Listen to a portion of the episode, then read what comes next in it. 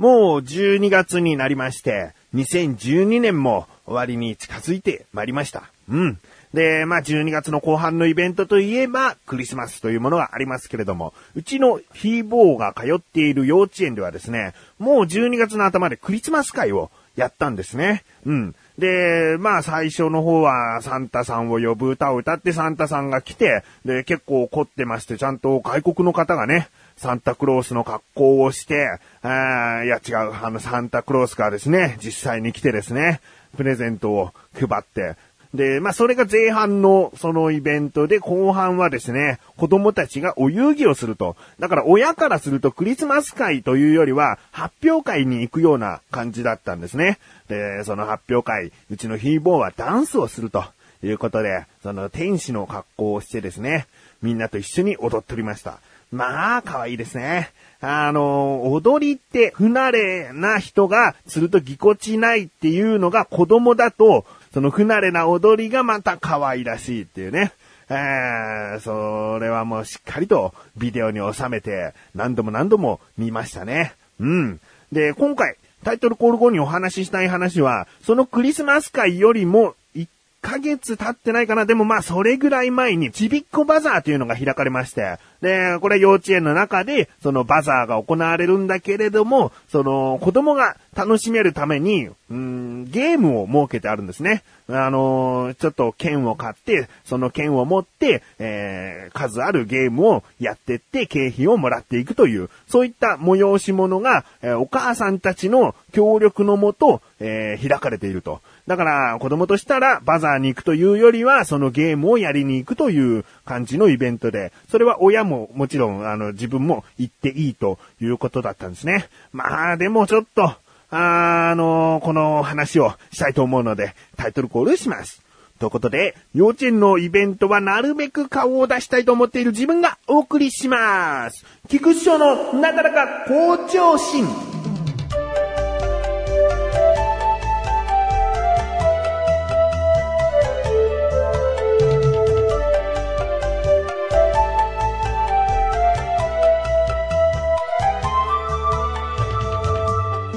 では、そのちびっこバザーの話なんですけれども、最初の方にちょろっとだけ言いました。お母さん方が結構こう手伝ってですね、その子供たちがやるゲームコーナーだったり、あとは喫茶店の場所とかですね、お母さんたちが切り盛りするんですね。なので、うちの神さんも手伝わなければいけないということで、うちの神さんは喫茶店の中のおでん売り場なんですね。えーなので、まあそこに行くということで自分はふと思ったら、ということは、息子とそのゲームを回っていくのは、自分がしなきゃいけないの？ってことなんですね。ああ、そうか。でもまあ、その、一緒に回れるっていうことの方がむしろいいなと。その、お母さんが一緒に回るからお父さんが手伝いでおでん売り場に立っててっていうとね、ちょっとそれつまんないなと、息子が楽しんでるところとか幼稚園でどう過ごしているかっていうのが少しでも垣間見れたらいいなと思っているので、あじゃあ一緒に回る方でいいよと思った時に、一つだけまた、うちはもう一人息子がいると、0歳の次男坊風貌が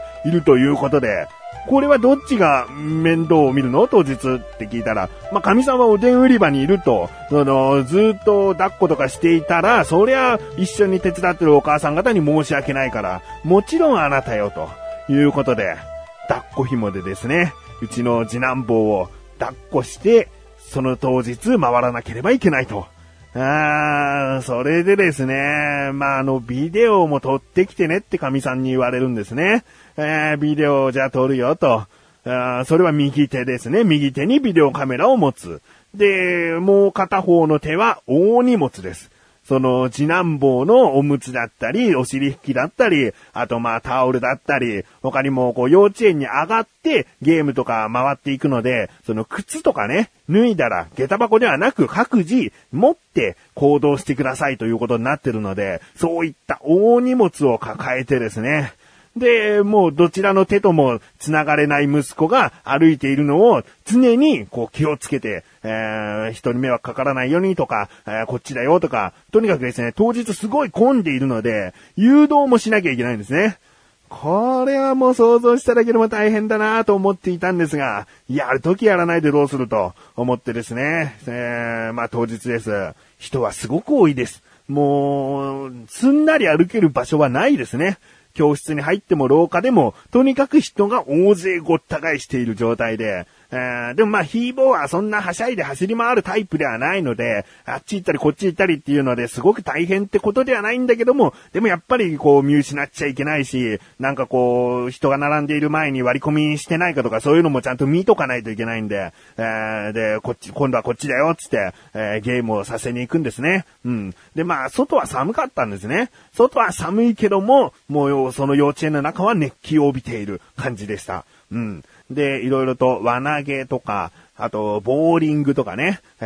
ー、サッカーとかそういったミニゲームをこなすと、はい、じゃあおめでとう、消しゴム1個とかね、鉛筆1個とか、まあそういった程度の景品ですが、えー、そういうものをもらって、5つのゲームをクリアするという、そういった企画になっていたので、あ、楽しいね、つって、もう最初はビデオカメラ回すのも必死になってやっていたんですけれども、もう2つ3つとこなしていくと、疲れがね、半端なくて、その、唯一救いなのが、風貌、次男坊は、その、泣き出さなかった。ああ、ここで泣き出してたら、お父さんも泣いてたなと思いましたけれども、でもまあ終わったら、神さんがいる喫茶店に行って手休みしようと思っていたんで、えー、他にもスーパーボールスキーとか、ダーツとかね、まあそれで無事ですね。5つのゲームをこなして、自分は本当にヘトヘト、あの、一休みできる場所もないんですよ。その喫茶店に行くまでは、その、腰をかけて一休みしようっていう場所がなくてですね、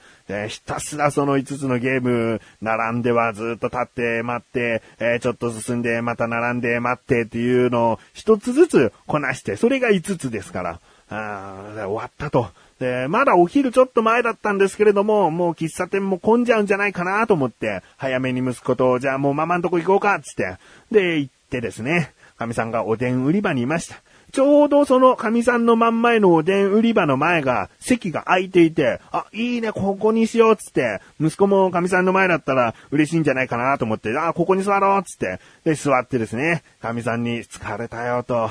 ああ、もうでもちゃんとビデオで撮ったし、えー、ヒーボーもこうすんなりと回ることができたよ、と言ってですね、腰をかけて、えー、神さんはおでん売り場なんでね、あおでんも食べようかななんて思っていたところにですね、神さんがタオルを持ってきて、えありがたいなと思ったらですね、神さんが一言、汗が恥ずかしいから拭いてって言われてね、あー、太ってるからね。えー、慕ってるから、この、いくら外は寒くてもこの幼稚園の熱気では汗だくになっちゃうっていうね、恥ずかしいと。一緒におでん売り場やっている他のお母さん方に見られて恥ずかしいと。恥ずかしいからね。えー、そんな風に言われた自分はもっと恥ずかしいんで、慌てて顔を拭いてね。でも顔を拭いてるところを見られるのが一番恥ずかしかったりするんですけどね。えー、でも恥ずかしいって言うんで、顔を拭いて、あでもおでんの、その、引換券を持ってるから、おでん食べますっつってね。またちょっぴり汗なんかかいちゃったりして。あ頑張ったんだけどな。頑張ったんだけど、ちょっとあなた恥ずかしいみたいな感じで終わりました。うん。でも、自分としても、ビデオでね、また改めてその、ヒーボーの姿を見て、楽しむことができました。ムーンボイス。ムーンボイス？ムーンボイス。ほずきゆき。桜木まどか、黒月亮が送るネットラジオ、ムーンボイス。ドラマ、掛け合い、ゲスト、3人の好きなもの、と、とりあえずいろいろやってます。ムーンボイスは毎週水曜日更新予定。聞いてね。ブログはムーンボイスで検索。それから、それから。続きはラジオで。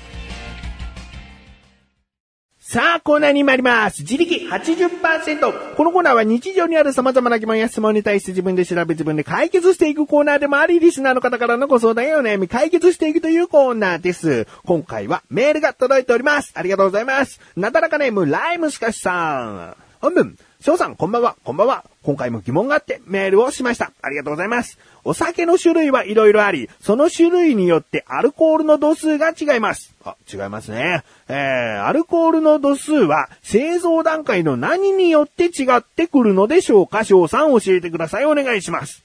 ということですね。えー、確かにお酒の種類は世界中ね、いろんな種類がありますけれども、そのアルコール度数もまたいろんな度数があると。うん。これは一体製造過程によってどう違うのか。うーん、確かに。自分はね、あんまりお酒を飲まないですけれども、お酒に関するお店で長年働いていたので、だからまあそういった種類というのはね、よくわかっているつもりですけれども、確かに、アルコール度数はどうやって決まるのって言われた時には答えられませんからね。えー、ということで今回の疑問です。お酒のアルコール度数は製造段階の何によって違いが出てくるの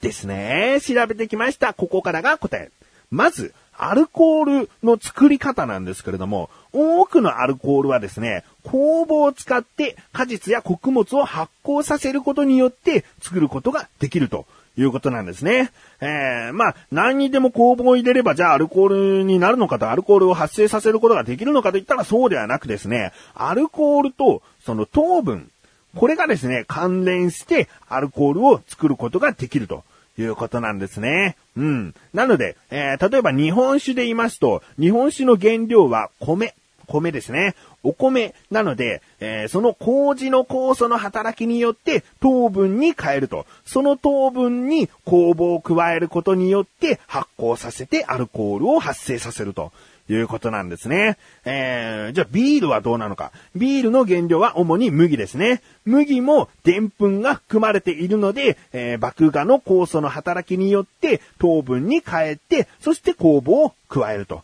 いうことなんですね。うん。あとはまあ、そうですね、果実酒、ワインであっても、その、もともと果実に糖分がありますので、えー、酵母を加えると、アルコールが発生するということなんですね。うん。で、まあそういった原料によってですね、そのアルコール度数というのがほとんど決まってくるんですね。えー、日本酒だったら約20%になったり、えー、焼酎だったら、うん、14%ぐらいになったり、えー、ワインだったら約11%とかね、えこの後にまた処理をすることによって今売られているアルコール度数になるんですけれども、意外なことにですね、ウイスキーというのはですね、5%から8%にしかならないんですね。えー、ここから蒸留する、えー、つまりは蒸発させることによって水分だけを飛ばしてアルコール濃度を高くして、えー、ウイスキーのあの、強いアルコール度数になると。いうことなんですね。なので、蒸留酒と呼ばれているんですね。え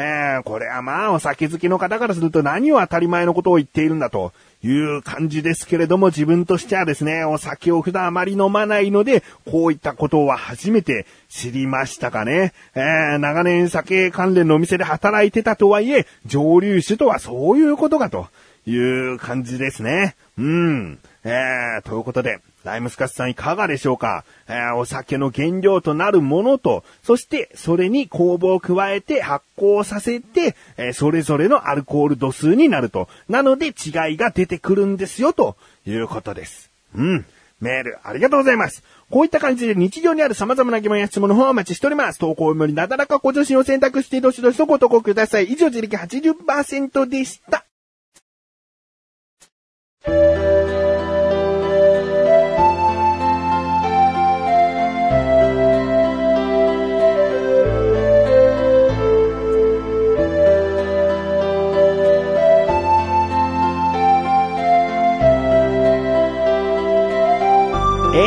グです。いやー、12月にね、入りましたということで、師走と言われて忙しい忙しいと、うーん、なっているんでしょうか。自分は仕事自体そこまで忙しくないんですけれども、友人の引っ越しとかですね、あと友人の結婚式に出席して、余興をお願いされたりとかですね、なんかそういったプライベートなことでやることが多くなって、ちょっとバタバタしている感じです。うん、でもまあ、それを乗り越えると、うーん、12月後半、12月後半っていうのはなんかこう静かになってきて、うん、あ、新年を迎えるっていう時が好きですね。うん、それを楽しみに、なんとか乗り切っていきたいなと思っております。うん。えー、そしてお知らせでーす。このなだらか小女子が配信されたと同時に更新されました、小高菊池の小高カルチャー聞いてみてください。今回はやっと小高祐介のグアム旅行記が完結します。他にはチーズの話をしたりもしてますよ。気になるという方、ぜひ聞いてみてください。